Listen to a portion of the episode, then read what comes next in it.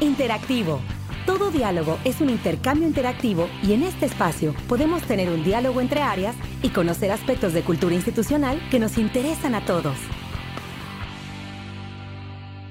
Con la finalidad de hacer un breve y representativo recuento de las diferentes emisiones del podcast en este 2018, durante las dos próximas semanas presentaremos a ustedes una fracción de los temas con mayor nivel de consulta de los podcasts institucionales.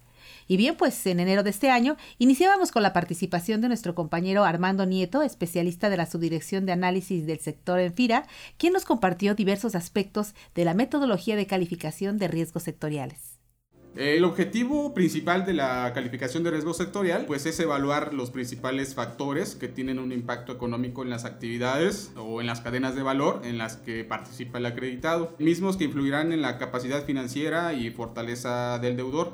La calificación de riesgo sectorial sirve como un insumo en la metodología de evaluación individual y esta calificación de riesgo junto con el análisis de otros elementos como los indicadores financieros del acreditado, la fortaleza en la participación del mercado, la experiencia crediticia, entre otros elementos, pues permiten conocer o permiten emitir una opinión sobre la viabilidad de los proyectos de inversión. la CRS pues nos da una idea de cuáles son las redes de valor en principio de mayor importancia en la cual FIRA pues está invirtiendo eh, recursos para poder desarrollar estas cadenas de valor, pero también la utilización por parte de, externos, como pueden ser eh, los despachos o prestadores de servicio especializado, como comúnmente le conocemos, pues también pueden darse una idea de cuáles son las cadenas en las cuales ellos pueden estar eh, apoyando y coordinándose con las agencias para poder generar eh, nuevos negocios. Así también, el día 29 de enero, Diego Antonio Martínez Rodríguez, presidente de la Asociación Nacional de Aneberris, nos hablaba acerca de las oportunidades y perspectivas de la red de valor Berris.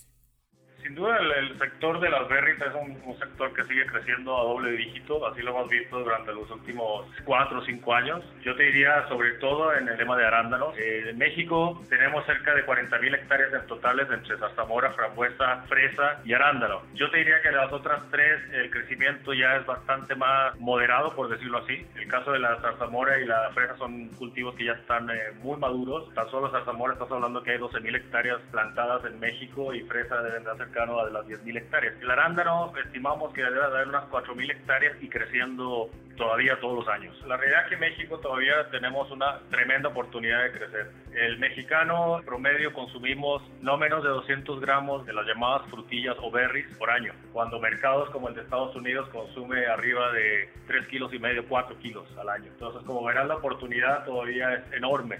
Nosotros tenemos la gran ventaja que podemos exportar desde octubre y hasta mayo, junio. ¿Por qué? Porque tenemos unas condiciones climáticas que nos favorecen para la producción durante más meses.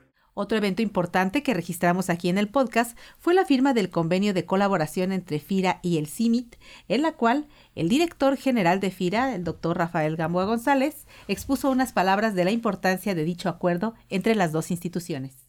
Estamos aquí para la firma del convenio de colaboración entre el CIMIT y FIRA. ¿Por qué? Bueno, el CIMIT es uno de los 15 centros internacionales de investigación agrícola que componen el Consultative Group for International Agricultural Research, que se dedica precisamente a buscar la seguridad alimentaria, reducir la pobreza rural, mejorar la salud y la nutrición humana y asegurar un manejo sostenible de los recursos naturales. El modelo de producción agrícola aplicado en el país actualmente, es un poco el contexto en el que nos encontramos, vemos. De agricultura comercial, pues no favorece realmente la rentabilidad, se basa en un uso intensivo de insumos, de semillas, de fertilizantes, de plaguicidas, de diésel, lo cual incrementa los costos de producción. FIRA ha documentado que aplicar técnicas sostenibles en la producción de maíz y trigo durante un periodo de 5 años lleva a una reducción de costos de 15% y de 25% de consumo de agua mientras que los rendimientos se incrementan en 12%,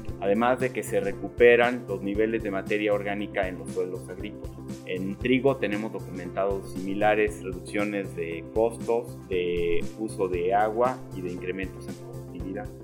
De igual forma, en el mes de julio tuvimos la oportunidad de conversar con María Luisa Albores González, ahora secretaria de Bienestar, sobre sus experiencias al frente de Yecnemilis, despacho especializado en asistencia técnica del grupo Tosepan en Puebla, que es acreditado de FIRA. Escuchemos un fragmento. Yo creo que en FIRA el gran potencial que tiene, la parte de trabajar directamente con gente seria, que hace asistencia técnica directamente en las regiones puede ser un gran potenciador de desarrollo social en las comunidades y en las regiones. Entonces, desde ahí podemos empezar a trabajar. El caso nuestro en la parte de Yegmemilis, FIRA ha sido base para producción orgánica en café y cuando empezamos con la parte de. ¿no? Creo yo que es ahí donde nosotros podríamos, eh, digo, potenciar, porque afortunadamente hay experiencias en el país y también podríamos fortalecer las que ya hay y si no hay, entonces empezar a vincular a que puedan estar, ¿no? Uno de los podcasts con mayor audiencia que indica además la gran necesidad e importancia de abordar estratégicamente temas de comunicación interna y cultura institucional fue el evento de Mujeres Avanzando hacia la Igualdad de Género, cuyo objetivo fue fomentar una política tendiente a atajar las brechas de desigualdad y sesgo que se presentan en la convivencia y las oportunidades laborales entre hombres y mujeres, y donde FIRA ha generado e impulsado desde el 2005 diversas acciones tendientes a mejorar las condiciones de equidad entre géneros. En este sentido, escuchábamos el día 20 de junio al doctor Rafael Gamboa González, director de la institución, durante el mensaje que dirigió a nuestras compañeras durante este evento realizado en las instalaciones de FIRA en Oficina Central. El día de hoy es tanto una celebración como una aspiración. Celebramos que FIRA cuenta con aproximadamente 480 compañeras en todo el país, de las cuales, con su dedicación, empeño, creatividad e ingenio, contribuyen a que día con día FIRA tenga y sea una institución que presente todos los días mejores resultados. Celebramos que nuestra institución al cierre de 2017 tiene 42% de mujeres, 11 puntos porcentuales más que en 2005, logrando con ello incluir en nuestras decisiones puntos de vista diferentes que enriquecen y ponen a prueba lo que muchas veces damos por dado nosotros los hombres. Quiero hacer notar que el mayor avance en los últimos años se ha dado precisamente no en nuestras oficinas centrales aquí en Morelia ni en la Ciudad de México, sino en las oficinas foráneas, donde hemos pasado del 33% de mujeres en 2012 a 39% en 2017, ya que las promotoras han pasado de 66, que eran el 26%, a 104, que son el 38% en 2017. Y es así como terminamos la primera parte de la emisión del anuario 2018 y aprovecho también el espacio para desearles felices fiestas decembrinas. Los invitamos a escuchar la próxima semana la segunda parte de este recuento de las emisiones más importantes del año. Desde la Subdirección de Promoción de Productos y Servicios en Oficina Central, les saluda Cecilia Arista. Les deseo a todos una excelente semana de actividades. Este podcast es una producción de la Subdirección de Promoción de Productos y Servicios de FIRA.